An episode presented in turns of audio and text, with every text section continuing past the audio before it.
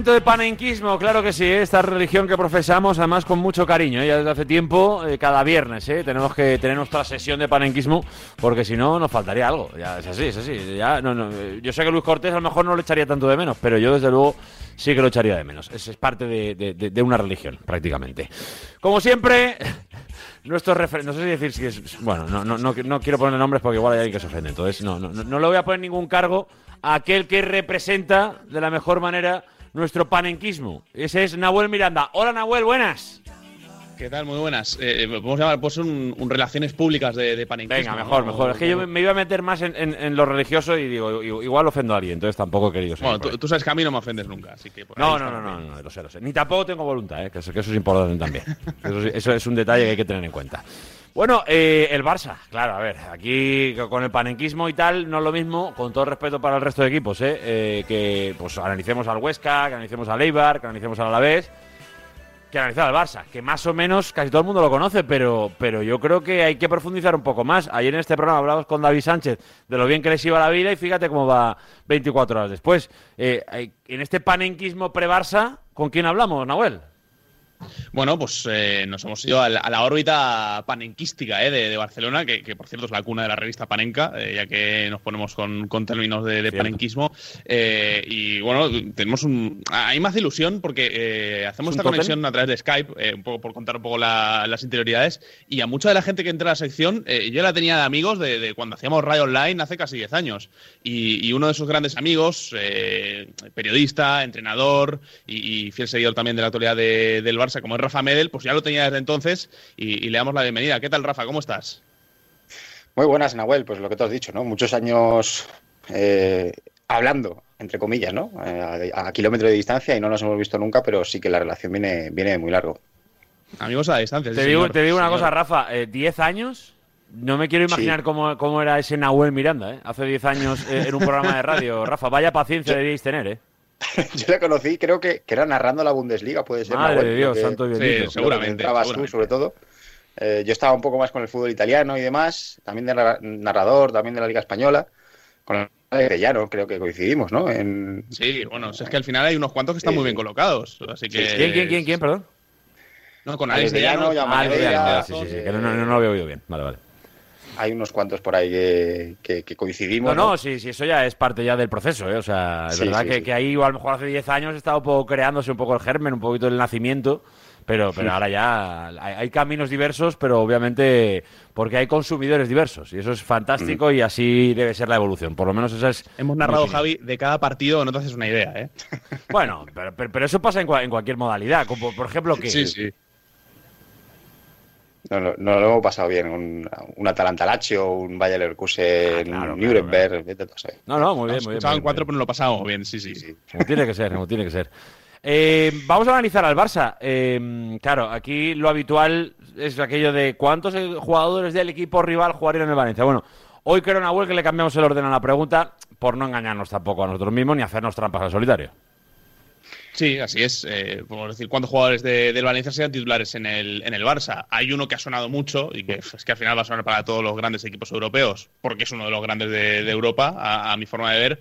Pero Rafa, te traslado la pregunta a ti. ¿Cuántos jugadores de, del Valencia serían titulares en este Barça?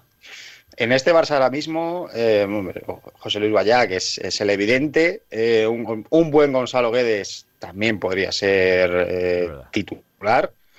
Eh, podríamos ver Carlos Soler, podríamos ver otros nombres, ¿no? Pero quizás por las eh, deficiencias que tiene o por la falta de recambio a Jordi Alba y un Jordi Alba que no está eh, esta temporada y la última también eh, a un nivel estratosférico que le cuesta sobre todo mm, la cantidad de partidos y demás yo creo que es eh, el más indicado ¿no? también tenéis a Ziles en que está lesionado y demás y que ha sido titular en el Barça pero me quedaría antes con, con Gallá sabiendo que hay otros jugadores que sí que le pueden interesar a, Yo- yo fi- a una secretaría técnica como el Barça Fíjate, eh, estando de acuerdo con, con- con los que dices, porque obviamente los dos a buen nivel yo creo que tienen hueco en el Barça. Es verdad que si enfrentes un cuando un Jordi Alba de máximo nivel, pues a lo mejor a Gaya le costaría un poquito, creo yo, eh, creo yo. Pero es verdad que cada vez nos cuesta un poquito más ver a, a Jordi Alba con regularidad. Pero por la plantilla del Barça, eh, ¿no crees que a lo mejor podría entrar un buen Maxi? un punta sí Exacto, punta, un sí, sí. es verdad que Maxi no está especialmente bien últimamente, pero, el buen Maxi mm. no tendría sitio en este, en este Barça que no tiene 9, 9, 9, 9. Por supuesto. el Barça está con, con Braithwaite, ¿no? Al final eh, ha sonado Maxi Gómez, sonó en su momento, mm. sonó también Gameiro hace más tiempo. Eh, y al final sí que son dos nueves que sí que eh, han estado en la órbita del Barcelona y eso es porque la Secretaría Técnica que ahora es diferente o, va cambiando, pero les ha tenido en consideración, obviamente también. Pero que, no, te, no, te, quito la razón, seguramente un, un 9 ahí interesaría más, pero quizás el Barça miraría a otro 9 del mercado por, en este momento, pero en cambio con los laterales izquierdos, pues eh, salvo que quieran repatriar a, a Gallá, quieren hacer una locura con, con Guerreiro, pues eh, lo lógico, o, una de las más eh, opciones más posibles sería Gallá. Luco, te veo muy callado hoy, ¿eh? es que yo no estoy de acuerdo, en una cosa. ¿En qué? Yo no estoy de acuerdo en que para mí Gabriel Paulista es mejor que Araujo, por ejemplo. Por ejemplo. Para mí sí. Son opiniones, son opiniones. yo no estoy de acuerdo. Pero... Paulista, he visto yo en general, ¿no? ¿Cómo, cómo, cómo? No, creo que a Luco le gusta mucho Gabriel Paulista. ¿Cuántos centrales que, en la liga mejores que Gabriel Paulista? es que, para ti cosa, vosotros, vosotros, vosotros sois opinadores oportunistas, que por una temporada mala enseguida pegáis palos. Mira, te, digo una cosa, tú, y yo trabajamos más de año y medio ya juntos y creo que desde el primer día he dado mi opinión de Paulista. Paulista me parece un, central correcto, pero en esta ciudad yo creo que será sobrevalorado. Lo he dicho siempre, no, es por esta temporada. No, pues a mí no me parece que esté sobrevalorado, a mí me parece un buen central y me parece que he visto, eh, por ejemplo, en el día de ayer donde el Barça dominó el partido contra el Granada y en dos, tres llegadas le hicieron dos goles, a mí me parece que la defensa del Barça es muy mejorable. Sí, sí, sí, y, estoy eso, de acuerdo. Y, eso, y eso también hay que entenderlo. Entonces, a mí Gabriel Paulista, a día de hoy, igual en dos años no lo sé, porque el chaval tiene 21, 22 años, pero me parece mejor que Araujo. Es así, es lo que opino. Es que por, por, girar el análisis, Rafa, eh, Araujo a, mí es un central que, que, hay, hay días en los que lo veo excelente, pero sí que me da la sensación que tiene esa irregularidad que, que de la que un poco habla Luco, que no le hace tener ese reconocimiento unánime, ¿no? No, también ha estado lesionado bueno, ayer, por ejemplo, no, no juega. Eh, está, está un tití y Lenglet tampoco la temporada, aunque en los últimos meses parece que está mejor, sigue apareciendo en las fotos. Em, por ahí sí que, sí que encaja un central de Valencia. Ahora mismo un tití, cualquier central del Valencia seguramente lo mejora. Eh, Gabriel Paulista a mí me gustaba en el Villarreal cuando salió. Luego no le he la carrera tanto como, como debería para opinar de él. Me parece un, un central bastante espectacular en la línea de, que su talento físico eh, y demás eh, le, ayuda, pero siempre tiene la tendencia del error. Entonces, al final, en, un central puede hacer 10 partidos buenos, notables, que, a lo mejor pasan por alto al público, pero de repente, pumba, error grave, er, error grave que es con lo que al final la gente se queda, porque si sales en los highlights y eres central, seguramente es una pifia que has cometido. Y yo creo que va por ahí lo de Gabriel Paulista, no sé la temporada que lleva. Eh, me gusta más, por ejemplo, que, el actual un tití, obviamente, y, que el Por cierto, ahora que ya ha pasado un tiempo, nos ha hablado muy abiertamente, yo creo que a nivel público, pero, pero lo de un tití eh, eh, me recuerda a veces mucho a lo que hablamos aquí de Mangalá, pero bueno, es que claro, Mangalá es, otra cosa, pero, pero parece que, que, que, ya las lesiones que ha, sufrido, pues para estar al alto nivel, mm, parece que ya le va a costar muchísimo, ¿no? es difícil. Es un, es un tema de que yo creo que no le permite entrenar bien. Eh, no entrenarte bien, em, tu físico se resiente. Eh, creo que está adelgazando, me parece a mí, para, para bueno, eh, no tener tanta masa muscular y que no ser tan, tan lento en los movimientos, porque al final no puedes entrenarte al mismo ritmo que tus compañeros ni todos los días, o, lo haces con dolores. Eso al final es muy complicado. Al final un tití pues eh, en una defensa de alto nivel que juega a 50 metros de su portería no va, no va a poder. Si, eh, esto depende del contexto, ¿no? Hay jugadores que, que, a lo mejor en el Valencia los estáis viendo que, que, seguramente parecen peores jugadores de lo que os parecía hace un tiempo y es porque el equipo no ayuda. Y, en este caso, el Barcelona o Kuman o la élite exige cosas a un tití de las que ya no puede responder de la misma manera. No sé, creo que no se va a poder recuperar, porque lo que tiene es crónico y no, no es recuperable, ni va a mejorar, ni con una operación, ni, ni, otra cosa, pero podría, bajando dos, tres escalones, en un equipo que a lo mejor defiende cerca del área, etcétera, etcétera, eh, mostrar un, nivel mejor por lo menos, o no tan, bueno, lo que acabo de decir de Gabriel Paulista. El partido de un Tití hasta el minuto 60 tiene pocos errores, pero claro, eh, luego pues eh, eliges mal a quién, a quién marcar en un centro lateral, estás pendiente de un jugador fuera del área en vez de un jugador que está entre tu, entre tu compañero en la zaga, Piqué, y, y, tú, y a quien va a ir el balón, porque está en el primer palo. Y ahí apareces en la, en la foto y ya pues eh, todo lo que habías hecho bien o los cortes que habías echado bien, la anticipación y demás, se va un poco al traste porque apareces en la foto del 2-1. Claro. Oye, ya que estamos con, con centrales, Rafa, eh, yo recuerdo el partido de ida, me parece que es jornada 5 o 6, eh, una cosa si no, si no recuerdo mal. En diciembre, en diciembre. Lo, lo he estado. He, Algo más tarde, sí, sí, es verdad, es verdad. Es verdad, sí, es más tarde. Vaya, vaya penaltito que, que relegaron al Barcelona. vaya tela, vaya tela. Y, sí, el de Gallá con, con Messi, me parece, creo que era. Pero yo, yo, me acuerdo ya que la, la discusión en la previa era eh, cogiendo aquel tuit de Albelda de, de 2016 de, de, ojalá Kuman un día vaya al Barça para que veáis lo que es. Y, y ya como que había mucha gente diciendo, uy, Kuman, eh, yo creo que el panorama en la vuelta es bastante diferente. No sé la, la opinión que te merece de ti, Kuman, eh, viniendo de una derrota como la de ayer, pero viniendo también de, una muy buen, de un muy buen 2021 en general, prácticamente. Eh, no soy pro, no soy pro Kuman. Eh, Nahuel, si me has leído algo durante el año, lo habrás sí, visto, sí. tanto cuando pierde como cuando gana, ¿no? O sea, es verdad que, que el 2021, gracias a que recoloca por tercera o cuarta vez las piezas, eh, parece entonarse, consigue juntar a, a Messi, Pedri, Busquets eh, y De Jong cerquita y, parece que el equipo con tres atrás es más sólido y demás. Pero es un Barça que sigue sin, saber, sin poder cerrar partidos, que en su área eh, comete errores eh, y que arriba tiene partidos de generar muchas ocasiones, pero que muy pocas veces todas esas ocasiones que puede generar, que ayer tampoco fueron demasiadas, eh, las traduce en, dos, tres goles de, renta suficientes como para luego permitirte un error en, la tuya, ¿no? Y, y, bueno, perdió, perdió contra el Granada.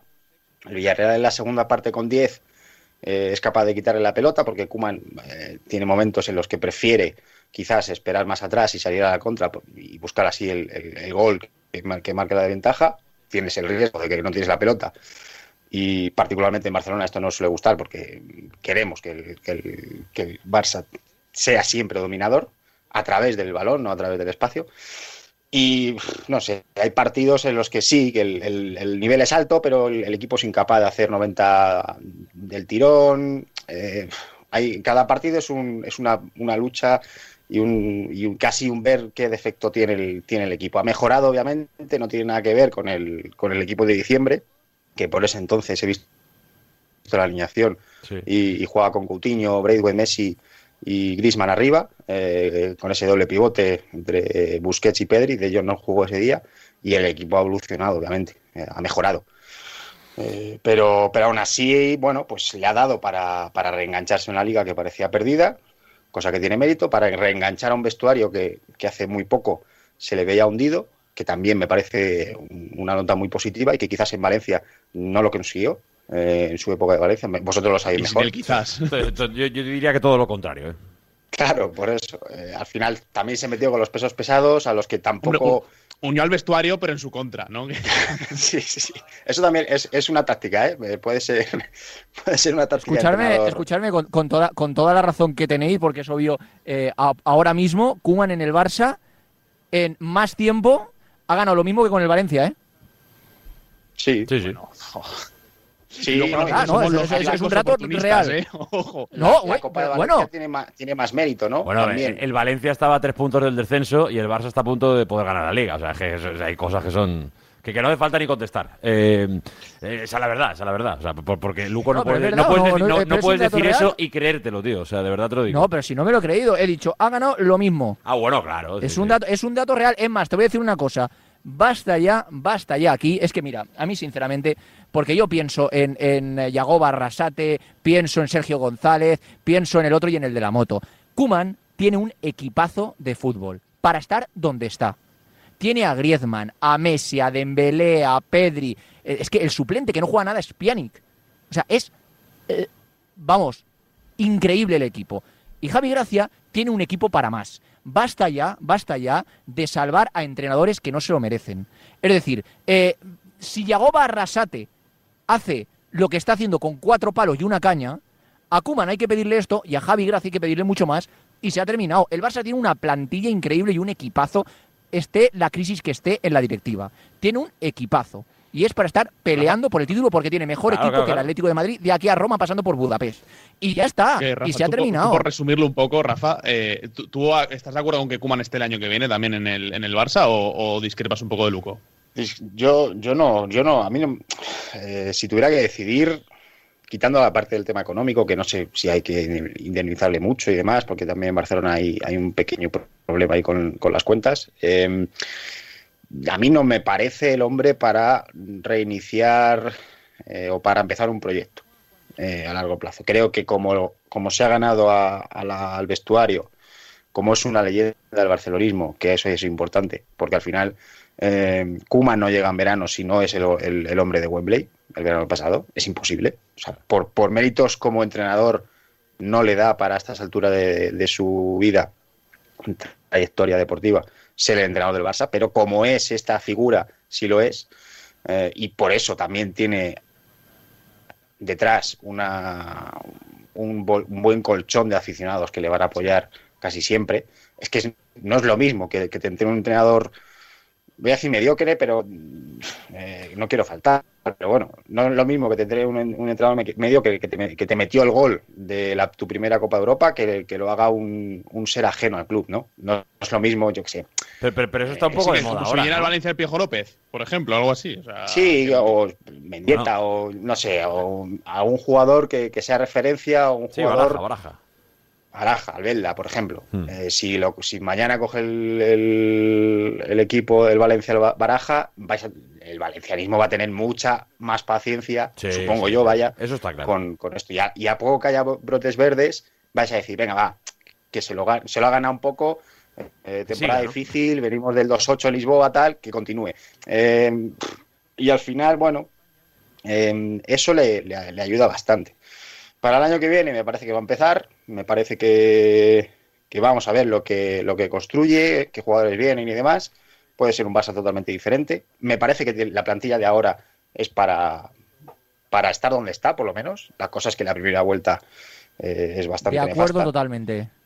Claro, y, y- pero, pero tam- también es una plantilla descompensada, no es una plantilla que, bueno, es, son desastres que se, que se vienen acumulando en, en materia de fichajes y de los últimos años y, y, bueno, es una temporada extraña también con el tema del COVID, tema de, de jugar partidos cada tres o cuatro días, no creo que sea fácil para un entrenador no tener de verdad sesiones de entrenamiento, pero luego tampoco se ha visto eh, se ha visto un Barça mejor en 2021 respecto a 2020. Eh, Pero le faltan es. partidos completos. Yo, yo- yo la sensación que Sí, tengo con el Barça, sí, sí. que tiene partidos de 40, 60 minutos buenos y el resto del partido, es que, es que hay un contraste muy alto eh, eh, entre la buena parte del Barça y la mala del Barça. O sea, eh, te- le llegan muy fácil, le hacen gol muy fácil, pe- pero es verdad que luego hay momentos donde te, te domina y te arrolla y te, y te puede hacer un montón de daño. Es que es un poco Doctor Jekyll, la verdad, por momentos. Sí, lo hemos visto después del parón. Eh, al parón se llega con, con una goleada ante la Real Sociedad. eh, el- ese 1-6, que en cierto modo está muy bien, pero que, que a lo mejor, bueno, pues eh, resume lo que no ha sido el Barcelona, ¿no? Un equipo súper contundente en área rival. Yo recuerdo partidos en la primera vuelta, cuando se perdían puntos, contra el Alavés, por ejemplo, o contra el Cádiz, que las ocasiones de gol eran más de 15 y más de 20. ¿no? Pero es que al final, si tu central cometía un error, si tu saque de banda hacia el portero o hacia el central eh, acababa en, en- gol rival, pues te ibas a casa y decías, bueno, pues hemos atacado mucho, pero hemos perdido. Y este era un poco el, Barça de la primera vuelta. Eh, quizás sin el, el- ese pivote y demás, bueno, pues con los tres centrales parece que gana seguridad. Eh, obviamente, si tenemos un jugador más, lo pierdes arriba. Ante repliegues bajos, eh, sigue sufriendo, le sigue costando horrores. ¿no? Yo me imagino un, un Valencia con, con ese 1-4-4-2, eh, esperando su oportunidad y, molestando. Bueno, a lo mejor eh, Busquets vuelve a jugar cómodo, no sé si tanto como ayer, porque me parece que estaba jugando con una hectárea a su alrededor para, para él solo, pero vamos a ver ahí el trabajo de los, de los puntas.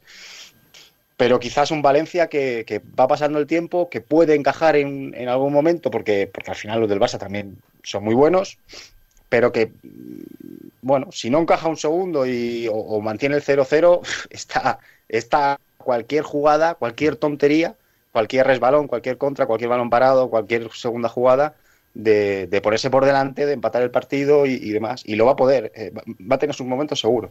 Por muy, por muy mal que a lo mejor parezca que, que está el Valencia. Yo, yo, lo llevo diciendo eh, toda la semana, el Valencia está dramático, Rafa, pero a mí no me extrañaría que el domingo fuera y le diera un susto al Barça. O sea, es que esto es, es algo, es, es, historia casi de, de, de, Valencia y de Mestalla, es verdad que sin la gente y sin, bueno, no sé. No, no hace tanto, el año pasado le ganó ya 2-0 en un partido donde, donde el Barça tampoco estuvo a un, a un gran nivel, pero bueno.